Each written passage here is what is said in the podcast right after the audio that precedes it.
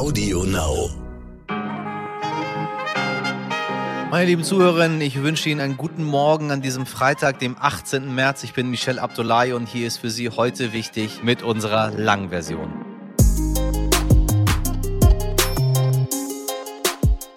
Meine Damen und Herren, verzeihen Sie, wenn es ein bisschen äh, Geruschel und Geraschel in meiner Umgebung gibt. Nein, ich bin nicht wieder ähm, auf einem auf, auf der Bahntoilette.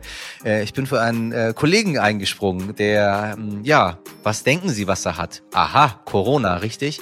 Äh, und ich werde gerade bombardiert mit Anfragen von äh, Menschen, die reihenweise ausfallen, weil sie Corona haben. Und dann soll ich die Moderation für die alle übernehmen. Ähm, das Gute ist, ich bin ja gefühlt zwölfmal geimpft, hatte schon Corona und so weiter und so weiter. Deswegen ist da Verlass auf den Herrn Abdullahi. Also ich grüße Sie ganz herzlich jetzt gerade aus dem Axika am Brandenburger Tor, wo ich den äh, deutschen Lehrerpreis, nee, der heißt jetzt anders, der heißt jetzt Deutscher Deutscher Lehrkräftepreis. So sagt man das ja korrekterweise jetzt, damit alle auch inkludiert sind. An dieser Stelle ein ganz großes Hallo an all die LehrerInnen da draußen und ehrlich gesagt einen ganz großen Dank an die LehrerInnen da draußen. Ähm, ganz schwierige Zeiten. Also ich meine, Lehrer zu sein, so ist ja schon nicht einfach und dann noch in Pandemiezeiten. Ich glaube, das wird nicht häufig genug gesagt. Also, liebe LehrerInnen, vielen, vielen Dank dafür, dass ihr ich würde sagen, doch mehrheitlich gute Menschen in die Gesellschaft entlasst mit denen ich dann irgendwann zusammenarbeiten muss. So, an dieser Stelle. Ihr werdet gesehen, ihr werdet gehört. Love. Auch an meine Lehrer damals. Die hatten sich einfach. Und sie sehen nicht genderbewusst nicht, weil als ich noch klein war, da wurde nicht gegendert. Da gab es nur Männer. Zum Start der Ampelkoalition haben wir schon auf den heutigen Tag jedoch für sie hingearbeitet äh, und die magische erste Hürde 100 Tage im Amt, sowohl Kanzler Scholz als auch seine rot-grün-gelbe Koalition. Ein Start in ja schwierigsten Corona-Zeiten. Sie erinnern sich und nun kam auch noch der Krieg in der Ukraine dazu. Mir kamen die 100 Tage vor wie 100 Stunden, nicht weil ich in Los Angeles war in der Zeit. Ähm, so ist es eben, wenn die Zeiten so ereignisreich sind, im negativen Sinne. Heute ziehen wir also Bilanz mit meinem Kollegen, Journalisten und Olaf Scholz-Experten, dem sehr, sehr geschätzten Lars Heiler. Zuerst für Sie das Wichtigste in aller Kürze. Oskar Lafontaine tritt aus der Linkspartei aus. Ja, zack, boom. Der ehemalige Bundesfinanzminister und Mitbegründer der Linkspartei beendet nun also komplett seine aktive politische Karriere. Damit legt er auch den parteiinternen Kleinkrieg bei, der schon seit längerem tobt, eine Woche vor der Wahl im Saarland. Deutschland soll in Energiefragen unabhängiger von Russland werden und dabei helfen soll importiertes Flüssiggas aus Norwegen. In Zukunft wolle man nicht nur mehr von diesem beziehen, sondern prüft auch den Bau einer Flüssiggaspipeline. In den letzten Tagen sind im Ukraine-Krieg mindestens fünf ReporterInnen bei ihrer Arbeit ums Leben gekommen. Jetzt hat die UNESCO angekündigt, 125 Helme sowie kugelsichere Westen mit Pressekennzeichnung in die Ukraine zu liefern. Außerdem sollen Lehrgänge zur Arbeit in Krisenregionen organisiert werden. Ein Shoutout an dieser Stelle auch an die ganzen KollegInnen, die tapfer für uns weiter berichten. Äh, ihr seid es, von denen wir auch viele unserer Informationen vor Ort beziehen. Und ich habe hochgradig Respekt dafür, dass ihr euch für eure Arbeit in diese Gefahr begebt. Gestern wurde der ukrainische Präsident Zelensky in den Deutschen Bundestag zugeschaltet und schilderte die katastrophale Situation besonders in der Stadt Mariupol. Alles, was es dort gibt, wird vernichtet. Hunderttausende Menschen sind in der Stadt und sind unter Beschuss. 24 Stunden am Tag ohne Essen, ohne Trinken, ohne Strom. Und dann richtete er noch dramatische Worte an die Abgeordneten im Deutschen Bundestag. In Europa wird ein Volk vernichtet. Es wird versucht, alles zu vernichten, was uns teuer ist, wofür wir leben. Zelensky kritisierte auch das Verhalten der Bundesregierung in Bezug auf Nord Stream 2. Außerdem sprach der Präsident über die Wichtigkeit des EU-Beitritts der Ukraine. Eine Debatte über den Ukraine-Krieg gab es nicht. Für Empörung sorgte der schnelle Wechsel zur Tagesordnung. Im Bundestag wurde dann nämlich über die Impfpflicht gestritten. Zu wirklichen Erkenntnissen kam es in dieser ersten Beratung, oh Wunder, nicht. Noch immer stehen die drei Vorschläge im Raum. Eine allgemeine Impfpflicht, eine Impfpflicht für alle ab 50 oder keine Impfpflicht. Ja. Entschieden werden soll darüber voraussichtlich erst Anfang April. Am kommenden Montag soll es erstmals eine Expertenanhörung zu dem Thema geben. Ein bisschen habe ich das Gefühl, die wollen das so lange hinausschieben, bis die Pandemie vorbei ist und dann sagen, ja, ja, hm, hm, ja, hm, ja, Schauen wir mal. Am kommenden Sonntag sollen die meisten Corona-Maßnahmen fallen und das am Internationalen Tag des Glücks. Ja, meine Damen und Herren, auch den gibt's. Ich wusste davon gar nichts, aber jetzt wissen Sie es auch. Also Schon im Februar hatten sich die Ministerpräsidenten darauf geeinigt. Olaf Scholz verteidigte dies gestern noch einmal nach der Bund-Länder-Runde. In vielen Bundesländern fällt die Maskenpflicht im Einzelhandel weg. In öffentlichen Verkehrsmitteln und Pflegeeinrichtungen soll sie aber noch bestehen bleiben. Auch die Testpflicht soll weitestgehend wegfallen, genauso wie die Homeoffice-Pflicht. Einige Bundesländer stellen sich aufgrund der aktuellen Infektionszahlen allerdings noch gegen diese Lockerung. Brandenburg, Bayern, Baden-Württemberg, Thüringen, Mecklenburg-Vorpommern, Hamburg und eventuell eventuell Nordrhein-Westfalen. Welche Länder habe ich denn vergessen? Die wollen die Maßnahmen bis zum 2. April verlängern. Ob wir das nur sinnvoll finden oder nicht, sei dahingestellt. Ich kann langsam aber nicht mehr. Und ich glaube, das sage ich hier schon seit zwei Jahren. Wir haben in den letzten Folgen immer wieder von Geflüchteten aus der Ukraine gesprochen und wie wir mit dieser oft auch überfordernden Situation umgehen sollen, wie wir jetzt handeln müssen und, und, und. Und weil es ein wichtiges Thema ist, geht es auch heute wieder darum. Seit Beginn des Krieges sind mehr als drei Millionen Menschen, meine Damen und Herren, mehr als drei Millionen Menschen aus der Ukraine geflohen. Das sind Schätzungen. Es äh, könnte auch durchaus mehr sein. Laut James Elder, dem Sprecher der UNICEF, sind darunter durchschnittlich 70.000 Kinder zu Geflüchteten geworden täglich. Ein kleiner Vergleich. Das sind jeden Tag etwa so viele Kinder, wie Aschaffenburg oder Celle EinwohnerInnen haben. Diese Anzahl an Kindern und Jugendlichen macht somit knapp die Hälfte der drei Millionen Geflüchteten insgesamt aus. Trauriger Wahnsinn, meine Damen und Herren. Sehr, sehr trauriger Wahnsinn von einem dieser Ex-Kinder. Es gibt einige Kinder und Jugendliche, die mit ihren Familien meistens auch nur mit ihren Müttern die Ukraine verlassen. Die Väter bleiben dort und verteidigen ihr Land. Wolfgang Büscher, der Pressesprecher der Arche in Berlin, weiß, wie es gerade vor allem den jungen Menschen geht. Herr Büscher, gibt es eigentlich auch Kinder und Jugendliche, die allein aus der Ukraine flüchten mussten? Es gibt zahlreiche Kinder und Jugendliche, die alleine an den großen Bahnhöfen, in erster Linie am Hauptbahnhof von Berlin, ankommen. Ich habe in den letzten Tagen ein Mädchen in einer Berliner Arche kennengelernt. Die Mutter ist vor drei Jahren durch einen Verkehrsunfall umgekommen und der Vater durfte das Land nicht verlassen. Wenn die Väter mehr als zwei Kinder haben, dürfen sie raus in andere Länder flüchten, sonst aber nicht. Und dieses Mädchen kam ganz alleine am Hauptbahnhof in Berlin an. Sie suchte dort eine Verwandte, die in der Nähe von Berlin lebt. Und diese Verwandte, wir haben sie dann Tage später kennengelernt, hat sieben oder acht Kinder aufgenommen, die zu ihr in einer kleinen, beengten Wohnung leben. Also es sind viele Kinder und Jugendliche, die alleine Hilfe suchen, weil eben die Eltern aus ganz bestimmten Gründen nicht äh, mitflüchten können. Das ist für uns eine wirklich große Herausforderung, die wir haben. Wir sind täglich neuen Herausforderungen gestellt. Vor allen Dingen müssen wir die Kinder und Jugendlichen ja auch unterbringen. Wir können sie nicht in ein Hotel unterbringen, weil die Gefahr viel zu groß ist, dass sie von Erwachsenen mit nicht gerade positiven Absichten angesprochen äh, werden. Die Verführungen sind da sehr groß. Am Hauptbahnhof wimmelt es nur von schrägen Typen. Also auch das wird eine spannende Zeit in der Zukunft. Aber wir versuchen uns ja in erster Linie um die Kinder und Jugendlichen zu kümmern.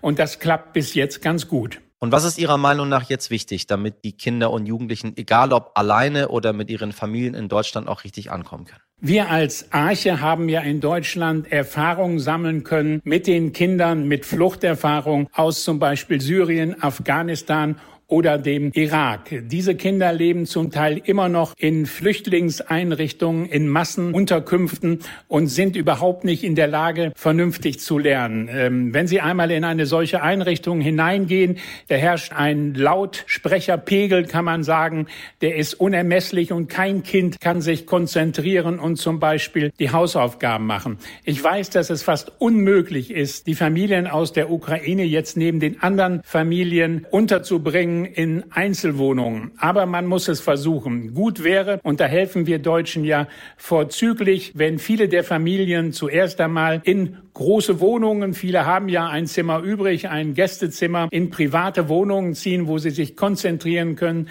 wo sie sich auch mal zurückziehen können. Das von können eben viele Kinder aus den Archen nicht. Ich war jetzt in einer Familie mit Fluchterfahrung aus Syrien. Die lebten mit neun Personen in einer Zwei-Zimmer-Wohnung. Da kann kein Kind vernünftig schlafen, da kann sich kein Kind vernünftig zurückziehen und dann kann vor allen Dingen kein Kind auch lernen. Ganz wichtig ist wirklich die private Hilfe, die privaten Initiativen. Massenunterkünfte sollten nur vorübergehend sein. Da muss man eben besonders auch auf die Kinder achten, weil man nicht weiß, äh, was passiert. Ich erinnere mich noch, dass ja in Berlin ein Flüchtlingskind entführt worden ist und später umgebracht worden ist, weil es sich in dem Chaos einfach ein Täter geschnappt hat. Also in erster Linie ist entscheidend, wo leben die Kinder, wo können sich die Kinder zurückziehen. Das dürfen keine Massenunterkünfte sein. Das sollten in der Regelung Wohnungen sein. Ich weiß, dass das eine ganz große Herausforderung auch in unserem Land ist. In Polen ist es äh, noch schwieriger. Aber wir haben schon viel geschafft. Und um im Sprachduktus von der früheren Bundeskanzlerin Angela Merkel zu sagen, wir schaffen das.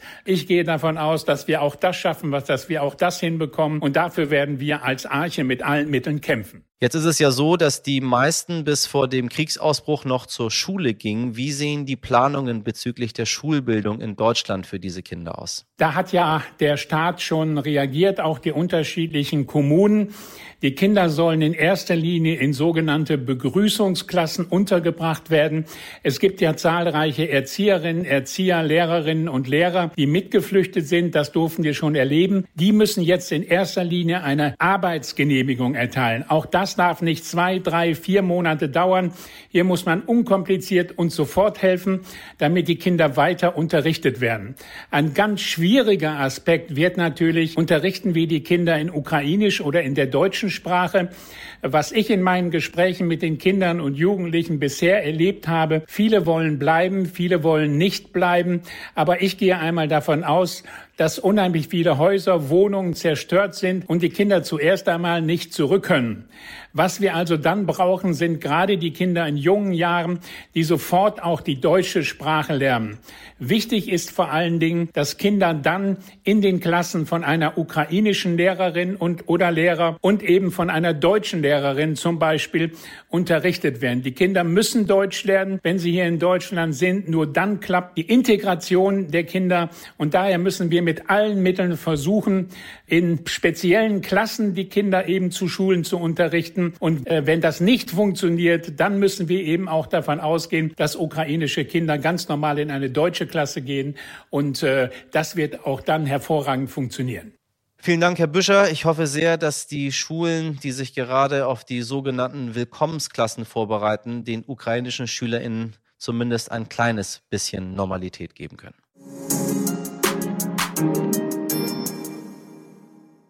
Ja, meine Damen und Herren, so schnell sind 100 Tage rum. 100 Tage schon hat Deutschland nicht nur eine neue Regierung, sondern auch einen neuen Kanzler. Wissen Sie noch, wie die davor hieß? Äh, ja, der jetzige heißt Olaf Scholz. Für viele jüngere Menschen ist es das erste Mal, dass sie jemand anders als Angela Merkel in dieser Rolle sehen. Es ist auch äh, das erste Mal, dass eine Koalition aus drei Parteien auf Bundesebene zusammen regiert.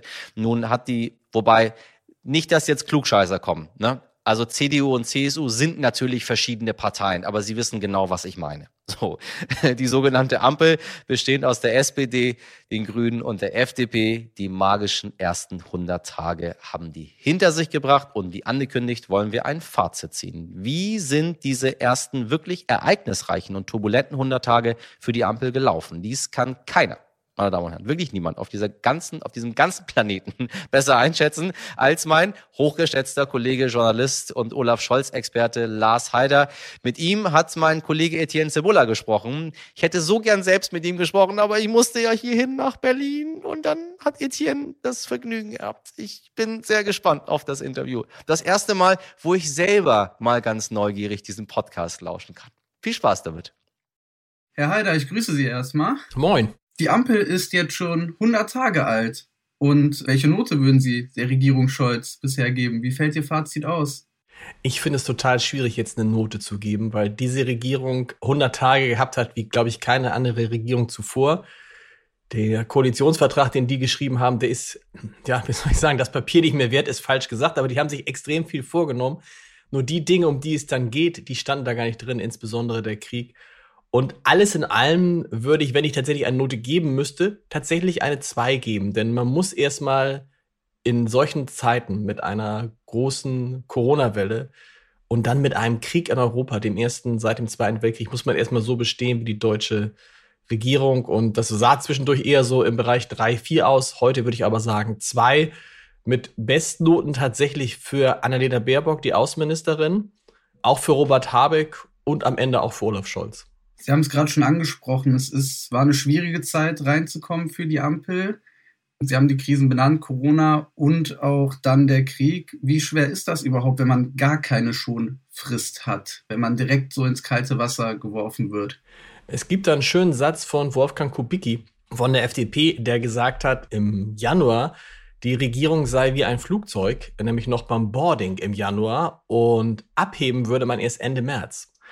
Was er damit sagen wollte, war, dass natürlich so eine Regierung, insbesondere wenn sie wie die FDP und die Grünen nach so langer Zeit wieder in die Regierung kommt, erstmal braucht, um die Ministerien umzubauen, aufzubauen, da reinzukommen. Und diese Zeit hatten die gar nicht. Also es ist ein brutaler, wirklich ein brutaler Start ins Regieren und auch ein, wie man so will, ein brutaler Begegnung mit der Wirklichkeit. Also man stelle sich Annalena Baerbock vor, die eben noch eine grünen Politikerin, Vorsitzende der Grünen war und plötzlich mit Herrn Lavrov sitzt und über den Krieg verhandelt. Also viel brutaler geht es nicht und man, wenn es nicht die Regierung wäre, könnte man fast Mitgefühl haben. Sie haben auch Kanzler Scholz schon erwähnt. Sie kennen ihn ja sehr gut. Sie haben ihn jahrelang begleitet. Am Anfang eher blass noch gewesen. Bis dahin zu unsichtbar hat man ihn betitelt. Es ging sogar so weit, dass Leute ihn auf Twitter gefragt haben, wo ist eigentlich Olaf Scholz, was sich dann sogar bis in die öffentlich-rechtlichen reingezogen hat, ähm, seit dem Krieg, aber sehr präsent. Wenn man dagegen in die USA schaut, Biden nutzt ja den Krieg, um das Land hinter sich zu versammeln. Olaf Scholz scheint dagegen keine Ambitionen wirklich zu haben, den Krieg dahin zu nutzen. Wie beurteilen Sie sein Vorgehen jetzt, was den Krieg angeht? Also es gibt, es gibt, glaube ich, zwei Phasen in, in dieser Kanzlerschaft von Olaf Scholz. Die erste Phase, Sie haben es eben richtig beschrieben, war die, dass man ihn wenig gesehen hat, dass er sich in seiner Kommunikation zurückgehalten hat. Ich habe das ja auch in meinem Buch beschrieben, dass Scholz, was die Kommunikation angeht, jemand ist, der sehr reduziert ist, der möglichst wenig sagen will, um auch nichts Falsches zu sagen. Und dann hat er irgendwann gemerkt, irgendwie, das funktioniert jetzt nicht. Also es funktioniert schon in der, in der Corona-Krise nicht, aber im Krieg funktioniert es nicht. Und dann hat er das gemacht, was wir alle von ihm erwartet haben, nämlich Führung gezeigt. Das war diese besondere Rede im Deutschen Bundestag. Und da ist ihm ja etwas gelungen, was, glaube ich, so richtig noch keiner äh, bemerkt hat oder was, was man erst später bemerken wird. Er hat quasi diese Ära Merkel, von der man dachte, boah, die liegt ja wie ein langer Schatten auf ihm, 16 Jahre Angela Merkel die hat er quasi mit dieser Rede im Bundestag, mit dieser radikalen Kehrtwende in der deutschen Außen- und Sicherheitspolitik beendet. Also, ne, man spricht ja jetzt, natürlich weiß man noch, dass Angela Merkel 16 Jahre Bundeskanzlerin war, aber das ist ein solcher Einschnitt gewesen, dass damit tatsächlich auch eine neue Ära, die Ära Scholz begann. Und insofern hat er da das, was er am Anfang in den ersten 60, 70 Tagen nicht so gut gemacht hat, hat er dann an diesem Punkt genau richtig gemacht und eben tatsächlich die Führung gezeigt, äh, die man von ihm erwartet hat. In der Tat, der Paradigmenwechsel war sehr hart, den Olaf Scholz da vollzogen hat.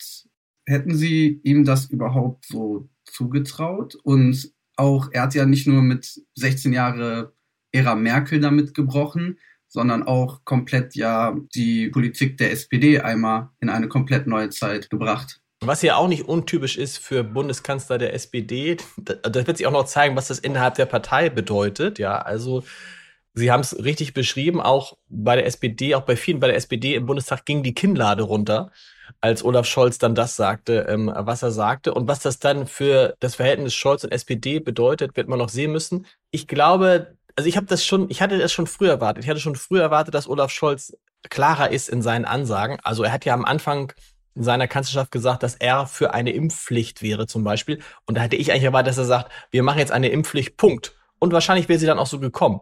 Es ging anscheinend nicht wegen der FDP. Aber an diesem Punkt hat er halt das gemacht, für, für das ich ihn kenne. Sich mit einigen wenigen Leuten beraten und dann Fakten geschaffen. Und das geht auch in dieser Dis Situation gar nicht anders. Stellen Sie sich vor, er hätte jetzt lange mit der SPD-Fraktion darüber diskutiert, dass man die Bundeswehr mit einem Sondervermögen von 100 Milliarden Euro ausstatten müsste oder dass man mehr als zwei Prozent des Bruttoinlandsprodukts für Verteidigung ausgeben müsste. Die Diskussion wäre heute noch nicht zu Ende und man hätte auch kein Ergebnis. Und das geht halt in so Kriegszeiten, so hart das klingt, geht es halt nicht anders. Da musst du halt, glaube ich, irgendwie klare Entscheidungen treffen. Und das hat er, glaube ich, an dem Tag sehr gut gemacht. Man sieht aber eben halt, dass der, der große Applaus kam vor allen Dingen von der CDU, CSU. Der von der SPD war verhaltener. Sie haben vor allen Dingen jetzt gerade perfekt die CDU, CSU angesprochen. Diese hat ja sehr gerne mit dem Begriff um sich geworfen, bevor die Ampel überhaupt ins Amt kam. Diese Regierung würde äh, links-grün sein. Jetzt haben wir dieses Sondervermögen von 100 Millionen. Es hagelt auch Applaus von eben der Opposition, CDU, CSU, ja, wie linksgrün ist eigentlich noch diese Regierung? War sie jemals wirklich linksgrün? Also sie ist angetreten, also ob sie linksgrün war, ist ja, das ist, war ja sowieso Quatsch, weil die Linken nicht in der Regierung sind. Heute muss man sagen, zum Glück, man stelle sich jetzt vor, die Regierung in der Linken, das hätte überhaupt nicht funktioniert in dieser Situation. Ähm, und das, was die Regierung sich vorgenommen hat, was auf dem Papier steht, was ja auch klug ist, was ja auch richtig ist, das steht natürlich jetzt alles hinter der Frage zurück, wie kann man diesen Krieg schnell beenden? Einerseits. Andererseits ist natürlich die Regierung jetzt gezwungen, einige der Dinge, die sie im Koalitionsvertrag sich vorgenommen hat, insbesondere die Umstellung auf erneuerbare Energien, in einem Rekordtempo äh, umzusetzen, damit man sich unabhängig macht von russischem Öl, äh, Gas und Kohle.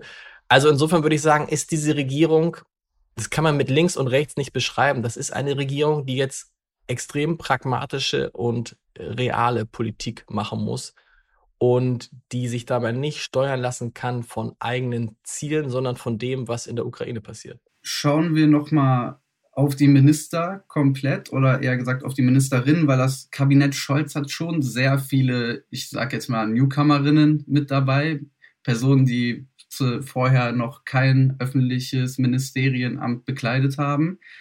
Was würden Sie sagen, wem, welcher Ministerin ist bisher am besten gelungen, ihr Amt zu bekleiden und wer ja, ist noch eher auf der Strecke geblieben und konnte sich noch nicht so präsentieren? Ich glaube, es wäre jetzt gemein zu sagen, wer ist auf der Strecke geblieben, weil natürlich die Lage die Scheinwerfer auf bestimmte Personen lenkt. Habe ich schon gesagt, das ist natürlich der Bundeskanzler immer. Und bei den Ministerinnen und Ministern sind es dann halt vor allen Dingen Robert Habeck, Annalena Baerbock, äh, aber auch natürlich Christian Lindner, Frau Faeser vielleicht auch. Für mich ist wirklich die, nicht die, auch in gewisser Weise die Überraschung, weil man eher in einer solchen, weil man nicht wusste, was man in einer solchen Situation zutrauen kann, ist Außenministerin Baerbock, die das wirklich auch deshalb glänzend macht, weil sie einfach klar sagt, was Sache ist. Also das, was Olaf Scholz so ein bisschen fehlt, ähm, das hat Annalena Baerbock und wie die angesichts dieses Krieges und angesichts dieser Männer, mit denen sie da zu tun hat, wie die sich geschlagen hat, wie, wie die das durchsteht, wie die Deutschland da toll vertritt, das fand ich schon, ähm, fand ich schon wirklich bemerkenswert. Interessant sieht man auch, wie sich die Dinge drehen können. Ähm, noch vor, sag mal, anderthalb Monaten hätten wir an dieser Stelle vor allen Dingen über Karl Lauterbach gesprochen. Und zwischendurch vergisst man ja manchmal, dass er Gesundheitsminister ist, äh, weil die Corona-Krise eben gar nicht mehr die Rolle spielt, obwohl sie nicht viel weniger schlimm ist oder ein bisschen weniger schlimm wegen der Krankenhausbedingungen, aber auch ein Riesenthema ist, aber der Krieg verdrängt hat alles. Also Annalena Baerbocks Rolle ist da wirklich äh, exzellent. Ein Minister, den Sie jetzt gar nicht erwähnt haben, der aber auch schon bei den Koalitionsverhandlungen schon eine Riesenrolle gespielt hat, äh, FDP-Chef Christian Lindner, der ja immenser Kritik gegenüber stand, noch vor seiner Ernennung. Also man kann sich da ja an Artikel erinnern, die ja sogar davor gewarnt haben, falls er Finanzminister werden sollte, dass das ja der Untergang wäre. Wie schätzen Sie seine ersten 100 Tage ein? Wie hat er sich geschlagen? Ich glaube, dass Christian Lindner aktuell und vielleicht auch schon während der Koalitionsverhandlungen der auf Ministerebene der wichtigste Vertraute von Olaf Scholz war. Wir alle wussten nicht, das ist dann nach der Wahl herausgekommen, wie eng die beiden schon vorher, was heißt eng, aber dass die beiden schon viel enger zusammen waren, als wir das alle dachten.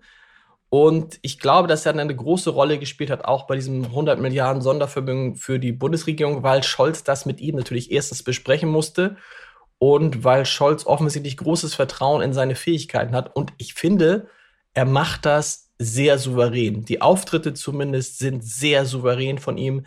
Er spricht relativ ruhig und klar und besonnen und wirkt jetzt nicht so getrieben und geschockt und gehetzt wie andere. Ich finde, ähm, Robert Habeck, aber das passt auch zu ihm, sieht man sozusagen diese Belastung der Situation komplett an.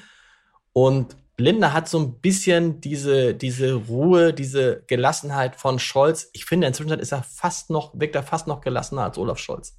Also auch da Respekt für jemanden, der ja zum ersten Mal so ein Amt hat. Wie kann man jetzt seinen Vorschlag bewerten mit dem Tankrabatt, den er vorhat? Er steht auch natürlich wieder bei den Koalitionspartnern in der Kritik, er sei mal wieder vorgeprescht, was ja in den 100 Tagen schon öfter der Fall gewesen sein soll, was man gesagt hat, dass die FDP immer irgendwie vorpreschen würde. Wie bewerten Sie jetzt seinen Vorschlag, was das Tanken angeht?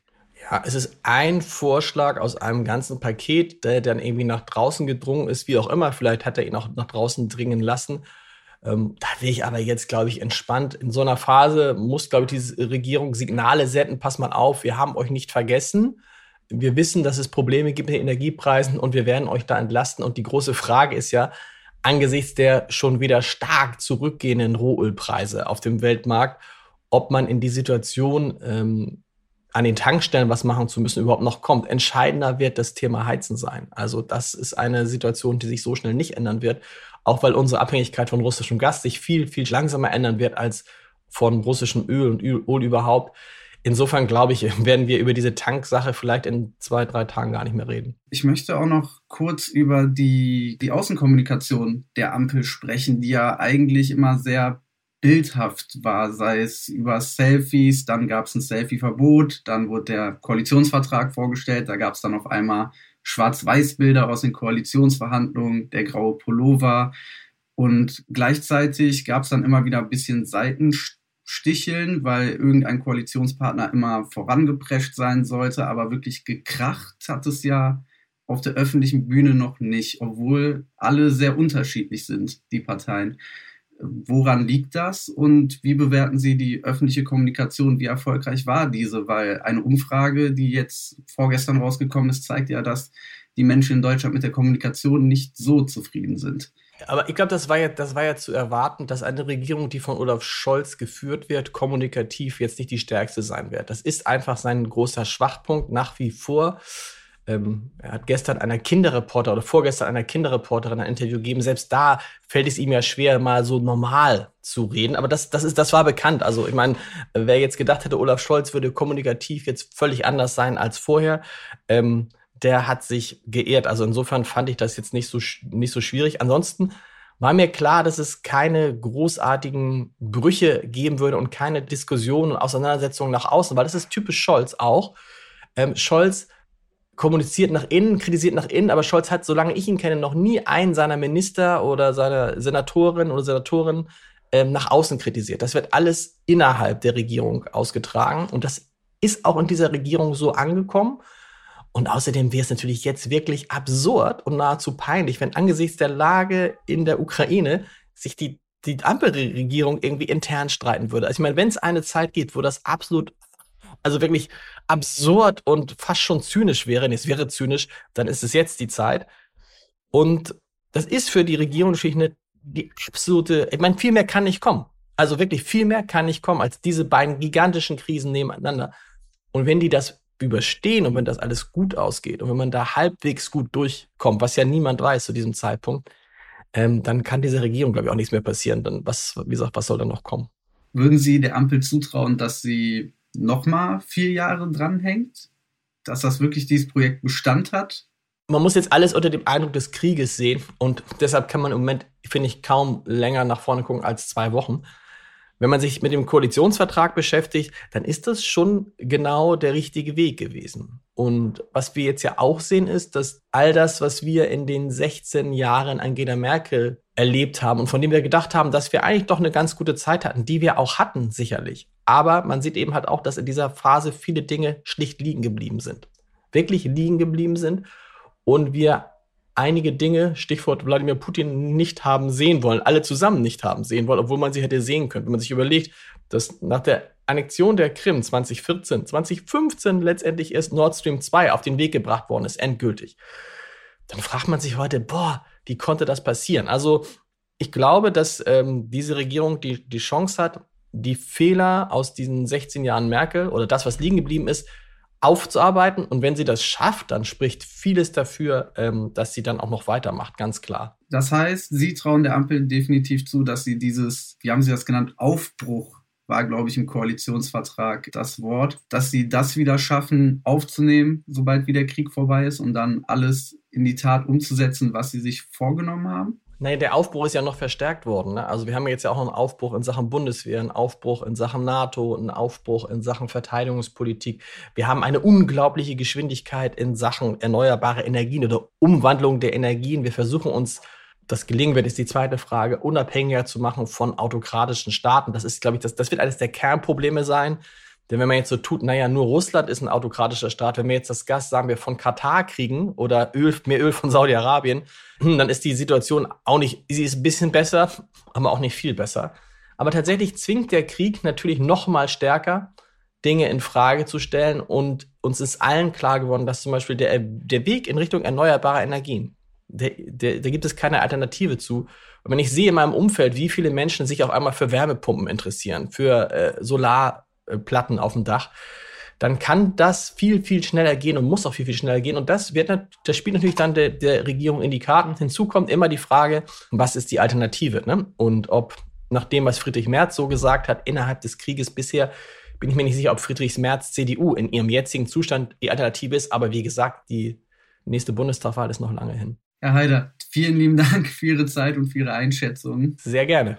Lieber Lars, auch von mir vielen, vielen Dank für deine Einschätzung und auch ich bin mal gespannt, was von dieser Regierung in den nächsten Jahren noch so kommen wird. Wir werden uns auf jeden Fall bald bestimmt wieder unterhalten. Heute nicht ich.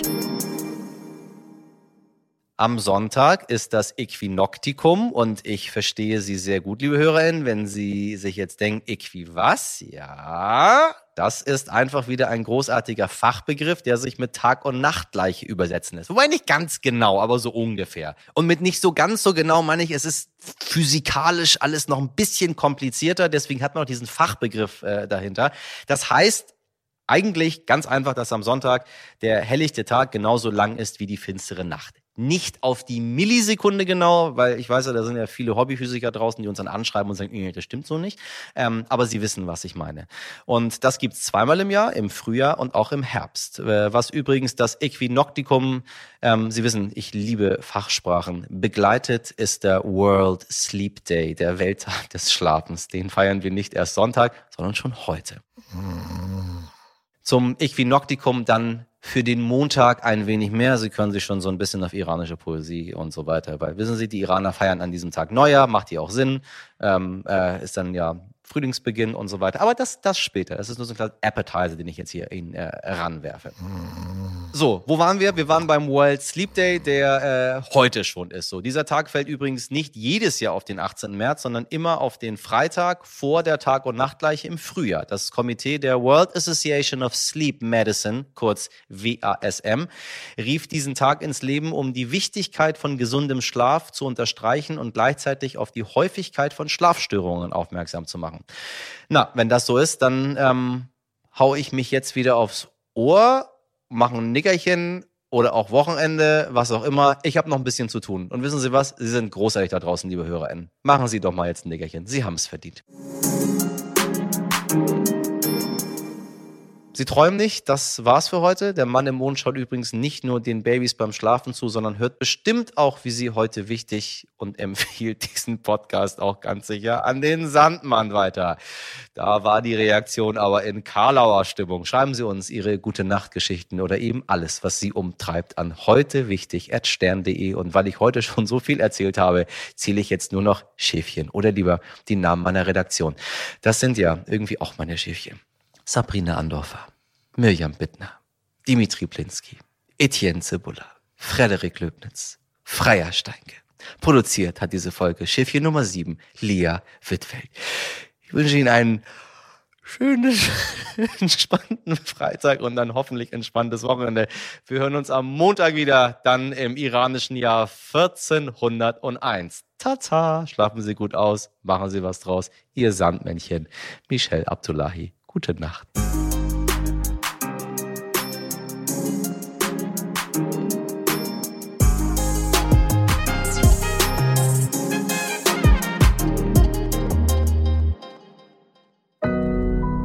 Audio Now.